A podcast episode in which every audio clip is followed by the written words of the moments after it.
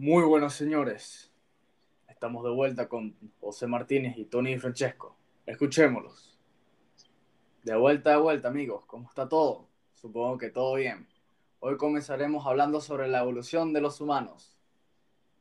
Así es, señores. Estoy seguro de que les encantará este tema. La evolución del ser humano.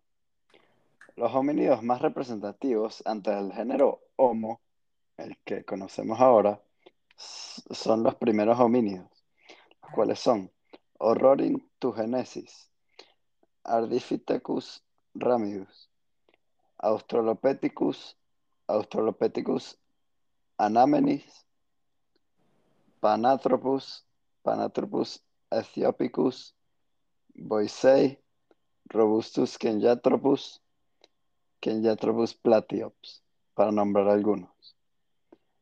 Ahora voy a pasar a hablar sobre la evolución social. El ser humano a lo largo de su historia ha pasado por diferentes etapas en las cuales ha desarrollado distintas costumbres, creencias, organizaciones y prácticas.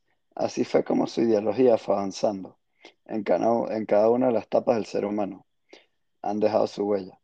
La evolución es un concepto complejo que se basa en el cambio a través del aprendizaje y la experiencia. En cuanto a la importancia de la sociedad para el ser humano, el hombre se moldea dependiendo del contexto en el que se desenvuelve. Es decir, todo lo que nos rodea, y esto incluye la sociedad, tradiciones, idioma, religiones, depende de estos factores. El ser humano suele adaptarse a este contexto y adaptará nuevos hábitos y costumbres.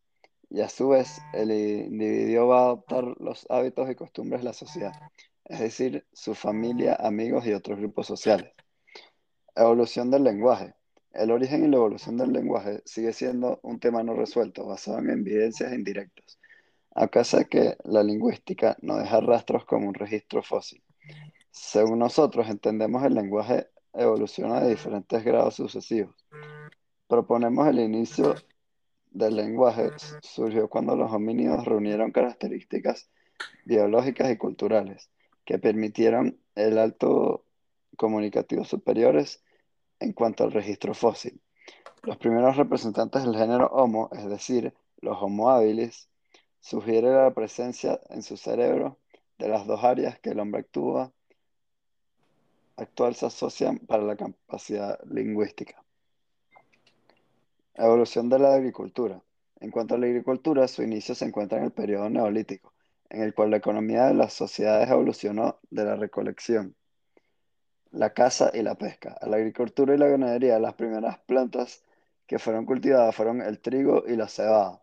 Se sabe que antes que el hombre era nómada y vivía de la caza y la recolección, la pesca, pero en el neolítico, cuando surgió la agricultura, se cree que por cambios climáticos, escasez de la caza y alimentos de recolección y la desertización de amplias regiones fue en que empezó la agricultura. En el, en el año 5000 a.C., los sumerizos desarrollaron técnicas agrícolas como el cultivo intensivo y el monocultivo, o los griegos a la vez, surgió la domesticación de animales y el pastoreo.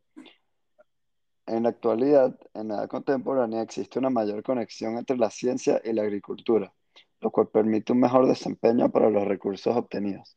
También existe la manipulación genética para una mejor gestión de los nutrientes del suelo y la mejora en el control de la semilla.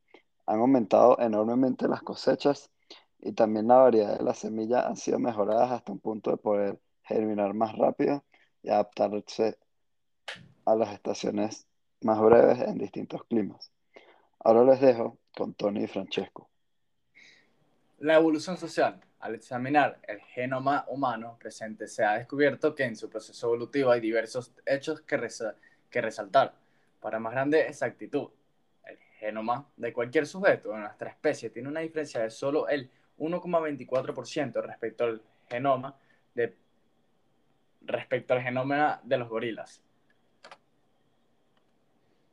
Además, destaca el hallazgo de la realidad de hibridación con otras especies hominadas más viejas, como por ejemplo el Homo de un por ciento a un 4% de genes neandertales por persona, primordialmente en Europa.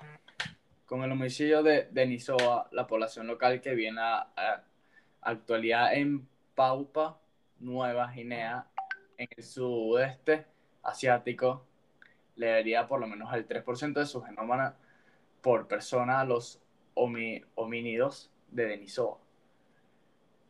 Como alrededor de 98.000 fragmentos de recursos ERV, dichos conforman el 8% del genoma de hoy de las personas, los cuales ha adquirido la gente en diferentes periodos temporales de su evolución. La evolución del sexo. Se estima que la reproducción sexual apareció por primera ocasión cerca de hace mil millones de años. Evolucionaron en ancestros de eucariotas unicelulares, el motivo de la evolución inicial del sexo y las razones por las que ha sobrevivido hasta el presente son aún materia de debate.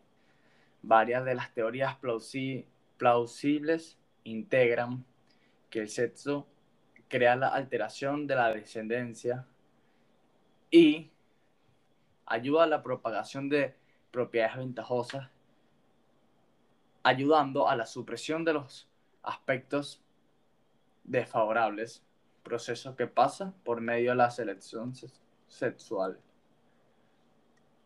La reproducción sexual es un proceso específico de las eucariotas, organismos cuyas células tienen dentro un núcleo de mitocondrias.